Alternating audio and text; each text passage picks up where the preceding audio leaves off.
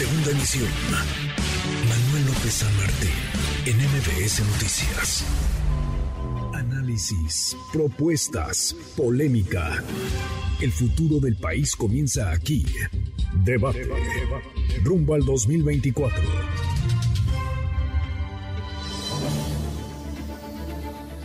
Seguimos, eh, ya están acá como todos los lunes y les agradezco mucho Ricardo Peralta, ex subsecretario de Gobernación. Ricardo, ¿cómo te Muchas va? Muchas gracias, querido Manuel. Contento de estar aquí en este inicio de Semana Santa. Semana Santa, gracias por estar acá, muchas Encantado. gracias. Gibran Ramírez, querido Gibran, ¿cómo te va? ¿Qué tal, Manuel? Contento, consternado porque murió uno de los principales personajes de la cultura en habla hispana, no solo en la cultura mexicana, y sacado de onda por eso, pero por lo demás bien. Estás hablando de De Raúl Padilla. Raúl Padilla, quien fuera rector de la Universidad de Guadalajara, cabeza de la Feria Internacional del Libro de Guadalajara, se quitó la vida. Se Eso, quitó la vida es lo que ha el dicho fin de semana. las autoridades, eh, pero la verdad es que deja un vacío enorme. Fuera de sus defectos y de las polémicas que haya tenido, creo que tiene un legado grande que hay que reconocer. Y, y me pregunto, y ya con esto acabo esta primera intervención que te estoy robando, es cuando esa generación pase, cuando esa generación de intelectuales se retire o se muera por completo, ¿qué va a pasar con la cultura en habla hispana y con la cultura mexicana? ¿Quién viene detrás? No se ve relevo. Pues sí, pues sí. Adrián Velázquez, Adrián, qué ¿Cómo gusto. estás, Manuel? ¿Cómo Un estás? gusto. Muy, muy buenas tardes. Movido este lunes. Arrancaron formalmente las campañas, Ricardo, en el Estado de México y en, y en Coahuila. La distancia, vemos las encuestas, pero para no irnos con una u otra, digamos, la encuesta de encuestas trae muy arriba, 14 puntos arriba Delfina Gómez en el Estado de México con respecto a Alejandra del Moral y muy arriba Manolo Jiménez de la Alianza PAN-PRI-PRD en Coahuila, 16 puntos con respecto a, a Armando Guadiana de Morena, ya no hubo alianza entre Morena, PT y Partido Verde, muy arriba de Ricardo Mejía que le está robando votos parece a Guadiana. ¿Cómo ves el panorama en el Estado de México? Si les parece arranquemos por ahí. Estado de México que es el padrón electoral más grande del país. No hay que confiarse nunca de las encuestas que se hacen en los medios de comunicación, que son incluso las más vistas, pero recordemos que ellos mismos traen sus propios candidatos y sus propios intereses. Yo no me confiaría de las encuestas, yo creo que hay mucho que hacer en el Estado de México y ahora platicaremos de Coahuila. No tengo la menor duda que la maestra Delfina va a tener un triunfo contundente en el Estado de México. Yo creo que es el momento de que la cuarta transformación arrase en ese estado tan importante como lo es el Estado de México con sus 125 municipios y además siendo el principal vecino de la Ciudad de México que también sin duda va a influir en algunas zonas de la Ciudad de México en los resultados del 24, Ujú. que ese es otro tema que eventualmente tocaremos en esta mesa seguramente, pero es de vital importancia, como tú bien lo dices, por tener el enorme porcentaje de la lista nominal del país. No necesariamente puede ser premonitorio el resultado tanto de la Ciudad de México como el federal respecto a un estado donde se va a llevar a cabo una batalla de las más importantes, la batalla maestra como le han definido. Sin embargo, sí es de tomarse en consideración no hacer caso de las encuestas, no confiarse, porque la historia nos ha enseñado de que el PRI y el PAN son muy tramposos y no dudaría que en esta ocasión saquen todas sus artimañas que han utilizado, pues no solamente para comprar los votos, para cometer varios delitos electorales, habrá que estar muy atentos, estaremos muy atentos y por supuesto habrá que no tener confianza en este momento en las encuestas y trabajar como si se estuviera perdiendo. No confiarse, pero van, van arriba. Vamos arriba y vamos a ganar. Van a ganar. Gibran, ¿ves lo mismo? Una contienda cómoda, tranquila, sin mayores tropiezos y sobresaltos para Delfina Gómez en el Estado de México. Yo tengo la impresión de que se va a cerrar un poco. Eh, ¿Sí traes ese diagnóstico, más o menos unos 12, 13, 14 puntos de, de distancia? yo creo que es un poco menos. ¿10? Eh, si tomara yo las encuestas que considero más serias, andan entre 10 y 12 Ujú. de ventaja. Y eh, se redujo en la intercampaña esa ventaja, lo cual es normal por una cosa sencilla, que es que Movimiento Ciudadano dijo que no iba a participar. Entonces esos O sea, ese porcentaje de votos que traía Juan Cepeda se trasladaron a Delfina. se dividieron en- entre las dos candidatas y además, como la candidata del PRI es menos conocida, Mm. eh, mientras avanza en conocimiento, avanza un poco también en preferencia. Entonces, eh, si esa tendencia sigue, que tiene que seguir, porque Delfina no puede ser más conocida en el Estado de México, y Alejandra del Moral supongo que tendrá una campaña para posicionar esa imagen, por lo menos durante el primer mes de la campaña, eh, lo natural sería que se cierre un poco eh, esa diferencia. No sé hasta qué punto para poner en riesgo el triunfo de Delfina Gómez, pero eh, sí, que, sí que se va a cerrar. Y en Coahuila, pues digamos, la condición es la contraria.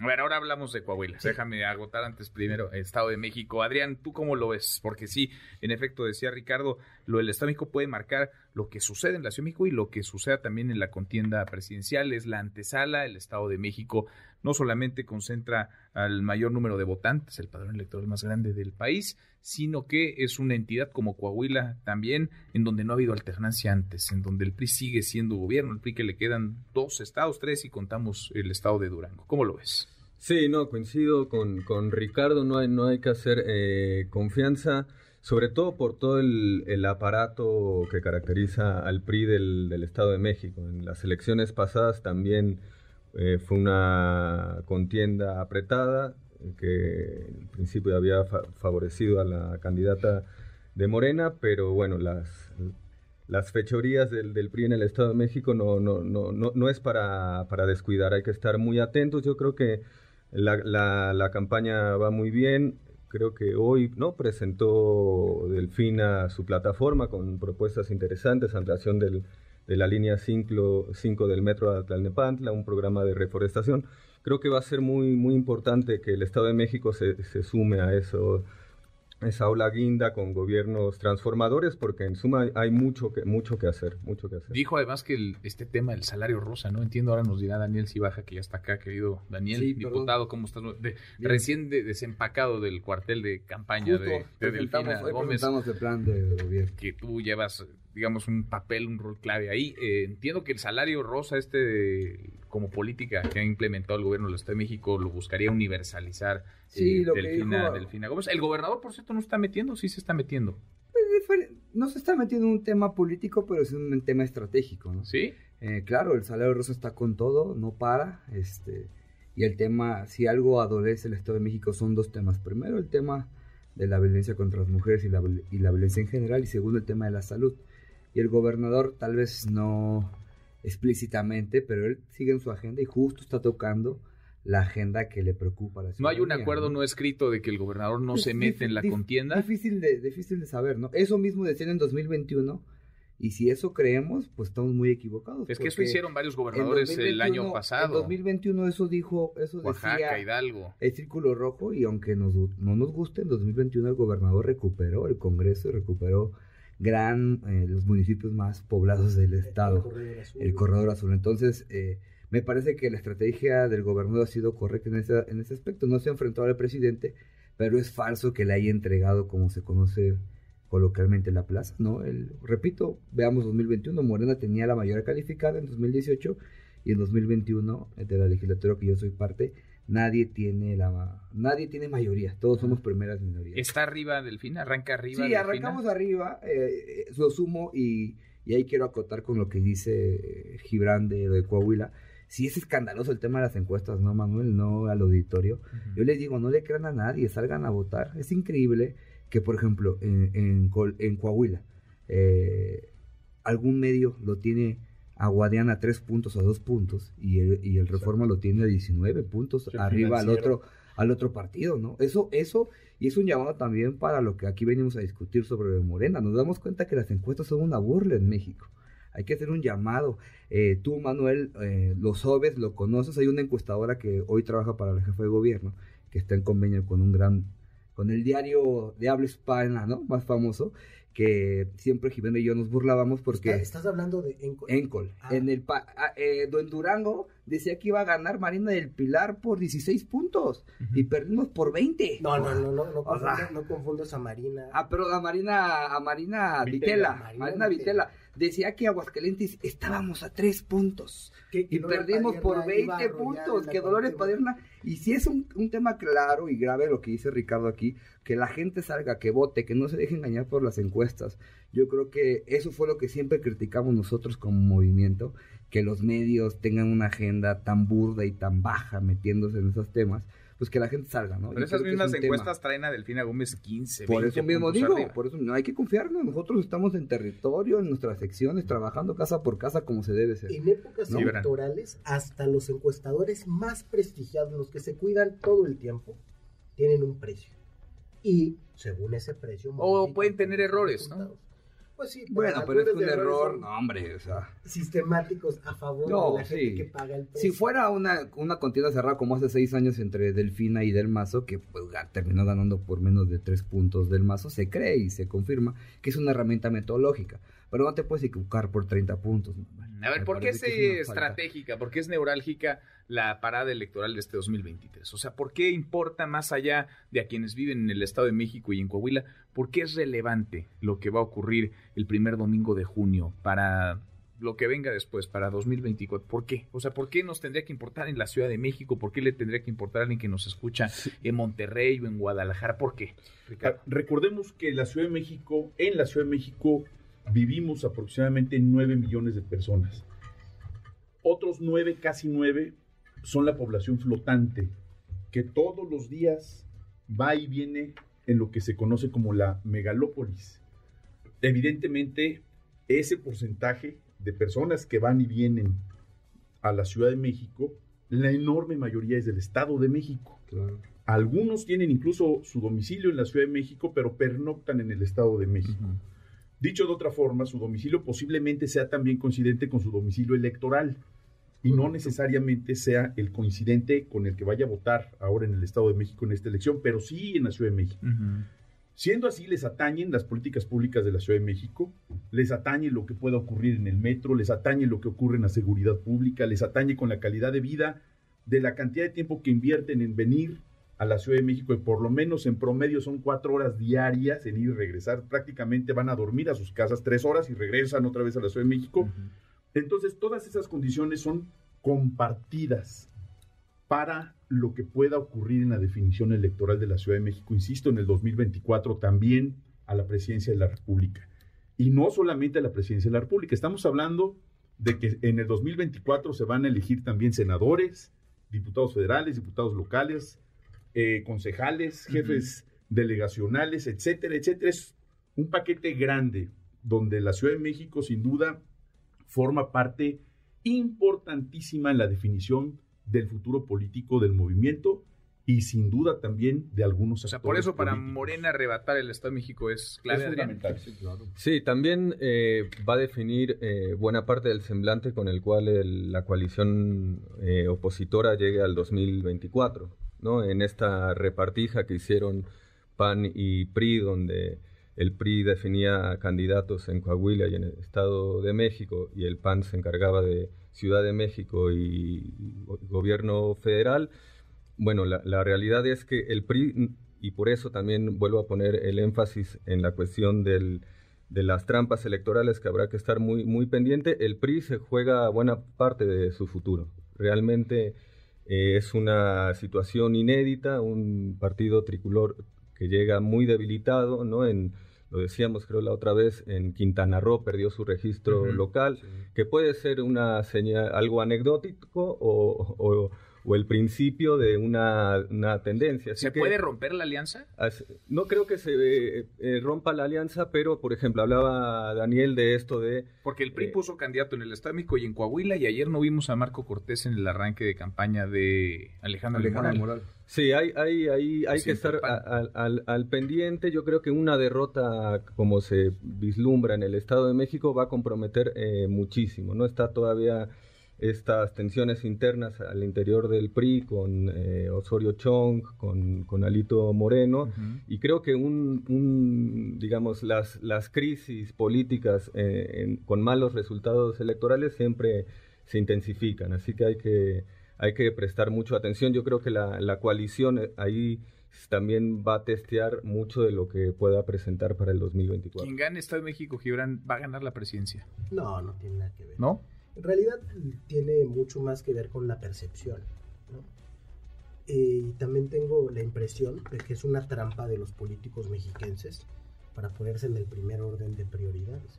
Si uno habla, por ejemplo, con el doctor Higinio sobre 2024, inmediatamente te regresa al tema, ey, ey, ey, no hay 2024 si no hay 2023, y entonces así ya llevan toda la atención al Estado de México, que vamos, claro que es importante, pero pues la mayor prueba de que eh, la elección del Estado de México y la de la presidencia de la República son independientes o quizá que eh, pueden resultar complementarias en algún sentido político, sería la elección de 2017 y la de 2018, ¿no? O sea, el resultado de Coahuila y de Estado de México no tuvo nada que ver con el triunfo de López Obrador, no anunció nada.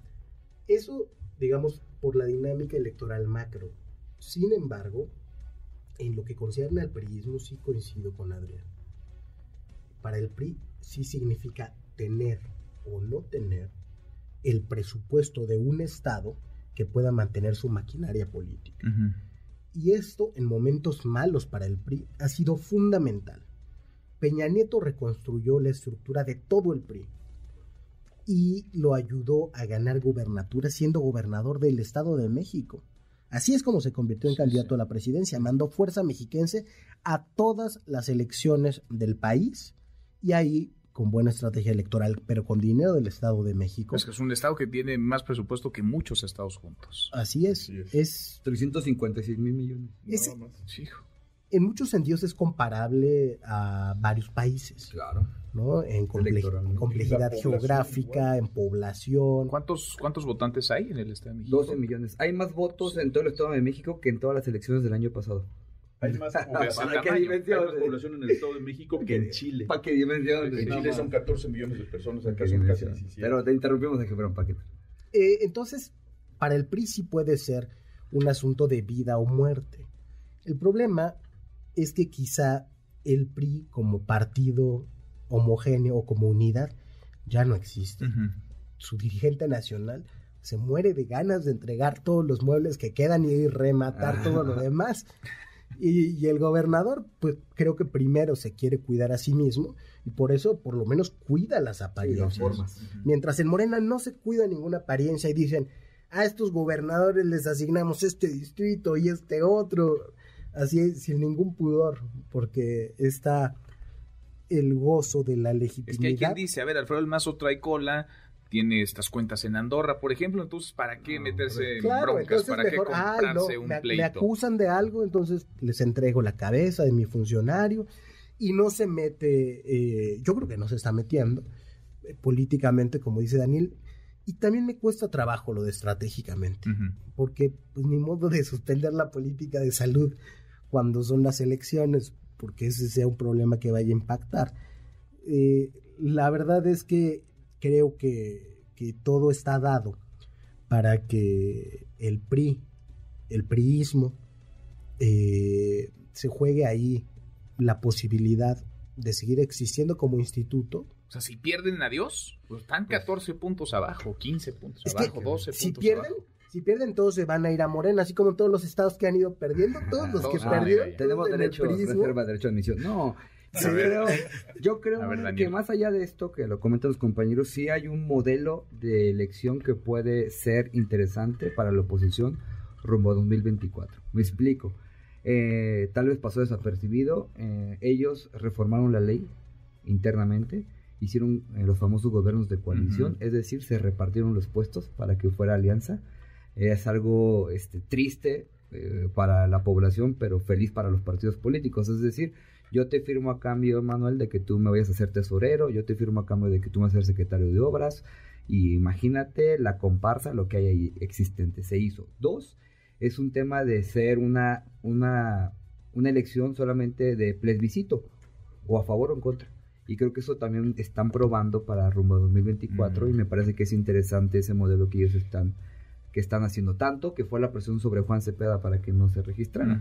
Entonces me parece que Morena está consolidado, eh, hoy tenemos 22 gobernaturas, todo lo que ya sabemos, pero ahí están haciendo un buen eh, laboratorio electoral para lo que viene, ¿no? Para 2024 se pusieron de acuerdo lo que no se podía hacer, ¿no? Inclusive eh, la oposición tiene un candidato más fuerte que la misma Alejandra del Moral, no lo dejaron registrarse a cambio de preservar esta unidad en torno a puro meramente interés político. ¿Hablas de quién? ¿De Enrique De Vargas? Enrique Vargas. Del PAN. Del PAN. Entonces, Era un candidato muy débil. entonces sí, sí te habla de, sí te habla de, pues de que tienen una estrategia, habrá que ver si les resulta. Yo creo que se va a cerrar como dice Gibran, estoy seguro que la maestra va a salir adelante porque en verdad lo veo. Eh, ¿Va, a va a deba- ganar. ¿Va a ir a los debates del final? Va- no va a haber un tipo de debate, va a haber como foros. Eh, Foros. Tengo entendido por el IEM, ya lo informaron. Yo creo que en verdad hay... El Sería bueno que hubiera debates, Sí, ¿no? el pueblo mexiquense es mucha pieza para los partidos políticos. eh. Yo veo más organización de la base de la gente que de los propios partidos. La gente, en verdad, yo ayer fui a Texcoco rebasado, rebasada por la gente. Y a las 12 de la noche, pues nadie movilizó. La gente llega, se desborda para ver a Delfina. Y creo que eso es algo que si la maestra aprovecha de buena manera, pues puede tener un resultado interesante. ¿De quién ¿no? va a ser el mérito del triunfo en el Estado de México o de quién sería el responsabilidad del fracaso en el Estado de México? ¿Quién se va a querer colgar esa, Hijo, esa pues si ganan todos, ¿no? Si pierden, ya sabemos las derrotas va a ser. No, creo que hubo un, a ver, sí hubo un proceso distinto que Coahuila, hubo mucha unidad. Sí creo que se metió de cabeza el secretario de Gobernación, el, secret- el presidente del partido, ¿Y el mismo, presidente el de la mismo República? presidente de la República, ¿no? Pues O sea, es un triunfo Horacio. del presidente López Sí, Obrador si yo creo que sí. ¿Sí? Yo, creo- yo lo veía Entonces así. es difícil que la Sí, dejen sí, sí, yo lo veo así. que la dejen caer, ¿no? Que la dejen perder. Ricardo. Sin duda, yo, yo creo que todos están apostando para que la maestra Delfina no solamente tenga ese triunfo contundente, sino que después de ese triunfo, ojo, faltaría un año todavía para la siguiente elección importante de el 2024 y se tendrían que tener acciones muy relevantes en ese tiempo para que apoye también la idea de que quien encabece, encabece la candidatura presidencial, que por supuesto hay un pues un, un comentario de unidad en torno a Adán Augusto López Hernández, pues sea parte de incluso de la propia operación que se está Ahora, si, llevando le, a cabo. si ¿eh? le sale bien el Estado de México en este proceso que ustedes, algunos de ustedes han criticado, otros han dicho es el proceso que se ha dado Morena para elegir a los candidatos, pero si en el Estado de México le sale bien haber hecho esta encuesta desde hace, digamos, un año Ay, prácticamente el atrás, mismo modelo, ¿no? elegir a la delegada especial, eh, Unidad entre los... mantener la Tres unidad y encuestas, ganar, también tres encuestas. Está, está replicado el modelo, eh, está replicado. pues alguien, Primero alguien ahí de va a salir ganona, ¿no? encuesta Ganón, de no sé.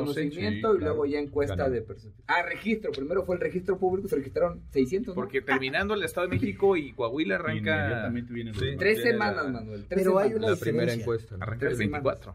Hay una Sí, diferencia que es que eh, el proceso en el Estado de México fue un proceso compacto que se hizo muy rápidamente, mientras el de Coahuila se extendió y se extendió Ese se en- complicó, en el sí. tiempo. El proceso que está proponiendo Mario Delgado, yo diría Morena, pero la verdad es que no lo ha hecho el Consejo, no lo ha hecho el Congreso, ha sido Mario y en una entrevista con un medio eh, estableció tiempos distintos, ¿no? Eh, dos encuestas separadas en el tiempo con encuestadoras que dice que ya tiene contratadas, quién sabe cuáles son. Ojalá que en Col no, eh, seguramente, seguramente esa y otras estarán en la propuesta con las que ha trabajado el partido, pero creo que así como en el Estado de México se puede decir, habrá un argumento a favor para el método, pues lo mismo se puede decir en, en Coahuila, que hay en un- contra, habrá un ¿no? argumento en contra. Así como podrán decir, sí, ganamos haciendo lo que hicimos en el Estado de México, perdimos haciendo lo que hicimos y como lo hicimos en Sí. Coahuila. Y a ver, el- el- yo creo, Manuel, que tú lo has visto bien, se está poniendo raro el ambiente dentro de Morena. ¿eh? Nos están dando la razón de que si no hay reglas claras, hoy yo ya veo mucha confrontación ahora directa entre el secretario de Gobernación, inclusive la jefa de gobierno. ¿Te refieres al Lo codazo que- que, le, que le metió de Adán eso, ¿no? Augusto a Marcelo Lo que- con también, lo de también lo migración? que se había venido diciendo, el, el, el, el discurso que traía mucho el secretario de Gobernación, que él era el que iba a unir. Sí. Yo la semana pasada me sorprendió la reacción del jefe de gobierno, ¿no? Como yo me voy, conozco bien a Arturo Ávila, que también comparte el proyecto con Adán, y le voy a decir, no, que no, pues literal, salieron en contra y la aventaron a los medios oficialistas. Salieron toda la prensa, toda la prensa a criticarlos, o en verdad me sorprende, ¿no? Antes nos quejábamos porque Quintero estaba en el cuarto de guerra de, de, de Peña Nieto, ahora los, los periodistas del oficialismo están en el de Claudia, ¿no? Y usan los medios para atacarlo. Y así como yo pedí solidaridad cuando nos atacaron a los de Marcel, ahora pido solidaridad para la gente de Anagusto. Bueno, sí le dieron su llegue No a Marcelo se vale, con el No se vale. en una No se vale. ¿Qué Fíjate periodistas que- son los no, que están no, en el no, cuarto no de se guerra? vale. un Y- discurso y agárrense, de, ¿eh? hay, lo un, que hay un viene. discurso de unanimidad cada vez más franco y además precisamente hoy que estamos hablando de encuestas, pues precisamente desde que empezaron estas encuestas, aún cuando el secretario de Gobernación, Adán Augusto López Hernández, comenzó mucho tiempo después, es el único que ha continuado creciendo precisamente en esas encuestas. Más allá de que si hay un codazo o no hay un codazo, es el único que ha venido creciendo, no se ha caído y además ha seguido dando crecer a en su cambio. función como Yo secretario de creo, Gobernación. eso es muy triste, Ricardo. Yo No, creo, no yo no creo que se deba crecer realidad. golpeando a los otros. Me No, parece que no, se debe crecer contrario. golpeando a la jefa de gobierno como se demostró en, los, en las Bueno, publicaciones. no, o golpeando a. Marcelo, qué triste. Yo creo que el, el secretario puede crecer sin golpear a otros. Yo No, digo. no hace Pero bueno, hay que ver cómo. Vamos a se va a poner juntos, interesante. Juan, sí. Acabamos No lo creo. platicando, acabamos platicando cada, cada lunes. Ricardo Peralta, muchas gracias. Daniel Cibaja. Gibran Ramírez, muchas gracias. Manuel, Velázquez, sí. que no quiero dejar de decir esto para salirnos de la grilla. En marzo llegamos a 150 mil muertos y creo que es algo de lo que habría que reflexionar 150 mil. en este sexenio. Quiero Gracias a este, los cuatro. extender mi más sentido pésame a la familia de los amigos de Raúl Padilla. Muchas gracias. Descansen en paz. Muchas gracias, Fuera rector de la Universidad de Guadalajara, Raúl Padilla. Gracias a los cuatro. Redes sociales para que siga en contacto: Twitter, Facebook y TikTok. M. López San Martín.